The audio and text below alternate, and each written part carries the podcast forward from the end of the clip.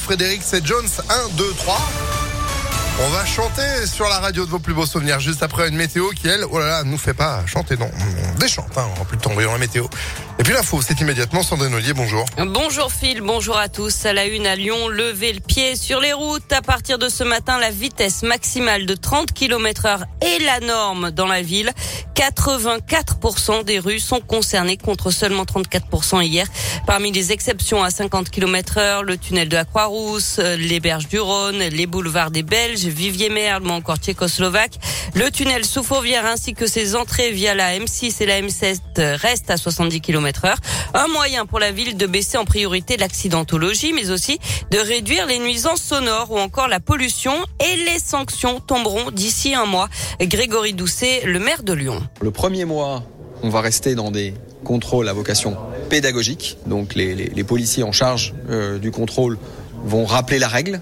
Euh, quant à nous, on a prévu l'installation de 20 radars pédagogiques. On a déjà euh, exprimé auprès, euh, auprès de la préfecture notamment euh, et de la métropole ce que l'on souhaitait, avoir euh, plus de radars sanctions de manière à, à rappeler la nécessité de, de, de, respecter les limitations de vitesse. On sait qu'il y a une centaine d'emplacements qui sont aujourd'hui à l'étude où pourraient être établis des radars sanctions.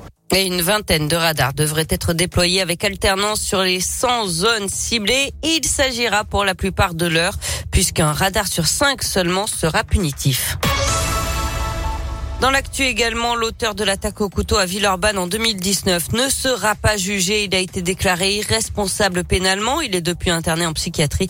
Le 31 août 2019, il avait poignardé mortellement un jeune de 19 ans et blessé huit autres personnes à la gare routière Laurent Bonnevé.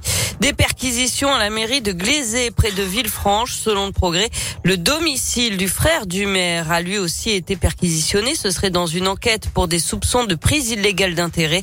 Pendant 11 ans, la la mairie aurait confié toute sa communication ou presque à l'entreprise du frère du maire. Des coups de feu de nouveau tirés dans l'agglomération lyonnaise. Selon Lyon Mag, c'était hier soir vers 21h dans le quartier du Tonquin à Villeurbanne. Plusieurs douilles auraient été retrouvées par les policiers. Il n'y aurait pas eu de blessés. Un rappel, c'est ce soir à 18h que le centre de vaccination de Confluence fermera définitivement ses portes. Ce sera demain pour celui de l'hôpital de la Croix-Rousse alors que l'épidémie de Covid progresse toujours. Près de 217 500 nouveaux cas en 24 heures en France et les hospitalisations repartent à la hausse. Et puis à 11 jours du premier tour d'élection présidentielle, 6 des 12 candidats vont tenter de convaincre les agriculteurs. Ils passent un grand oral devant la FNSEA. On passe au sport avec euh, du foot et la victoire écrasante de l'équipe de France face à l'Afrique du Sud hier soir 5 à 0 en match amical. Cette grève des supporters lyonnais, ils ont décidé de ne pas encourager l'OL contre Angers pendant la première mi-temps du match. Ils dénoncent le bilan sportif du club, une communication hasardeuse et un projet sportif chimérique.